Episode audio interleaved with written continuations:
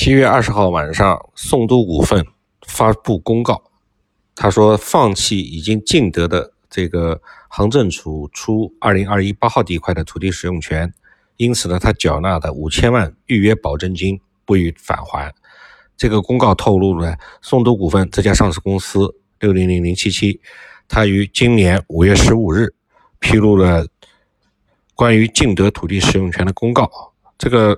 土地的竞拍是由它的全资子公司杭州少辉企业管理有限公司通过浙江省土地使用权网上交易系统竞拍成功的。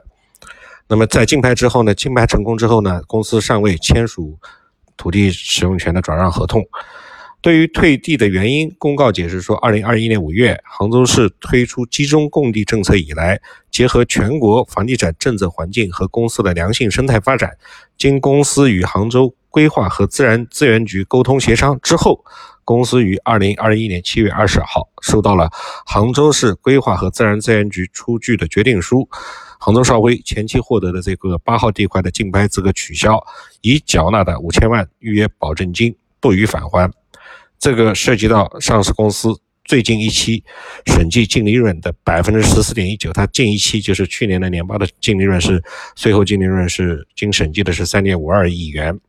公告强调呢，公司放弃竞得的土地使用权是公司经营管理层审慎考虑市场风险因素，基于公司稳健发展谨慎做出的决策。公司将不排除保留申请行政复议或者是提起行政诉讼的权利。截至目前，公司同期竞得的其他另外四宗地块均进入了正常的开发流程。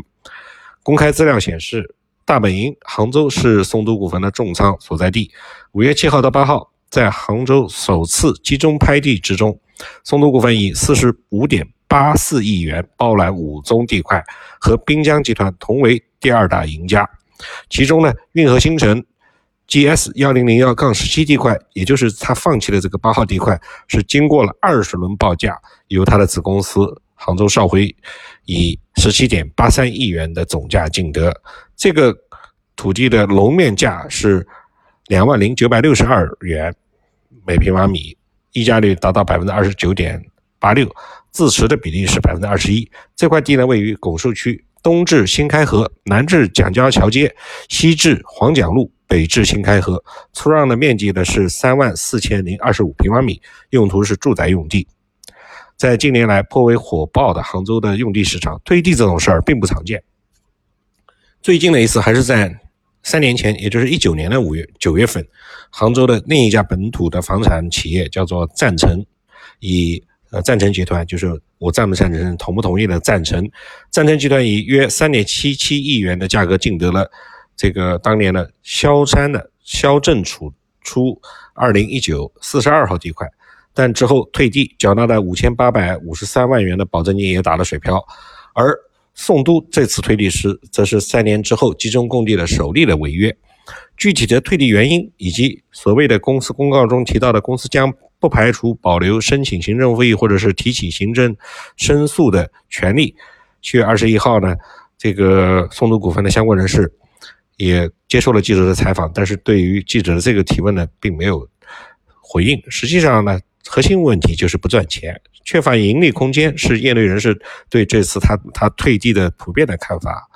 在杭州首轮集中出让中间，全部五十七宗地块剔除两宗人才租赁的用地，其余的五宗五十五宗地块中间有四十一宗地涉及了溢价封顶，净净置词的比例达到了百分之七十五，置词总面积超过了六十六点二万元啊，六十六点二万平方米。这两个限制再加上了高置词。实在是挤压了开发商的利润空间，开发商呢能争取到百分之一到二的净利润已经非常不错了。即使在规模行行企在杭州的这样的一个土拍政策下，也很难有丰厚的利润。在杭州首轮供地中拿下了五块地块之后，滨江集团的这个董事长戚金星戚董事长他说，在滨江集团精干高效的管理下，公司的融资能力很强，融资成本也很低，品牌银行影响也很大。但是也就是在这样的状况上面。也只能努力做到百分之一到二的净利润水平。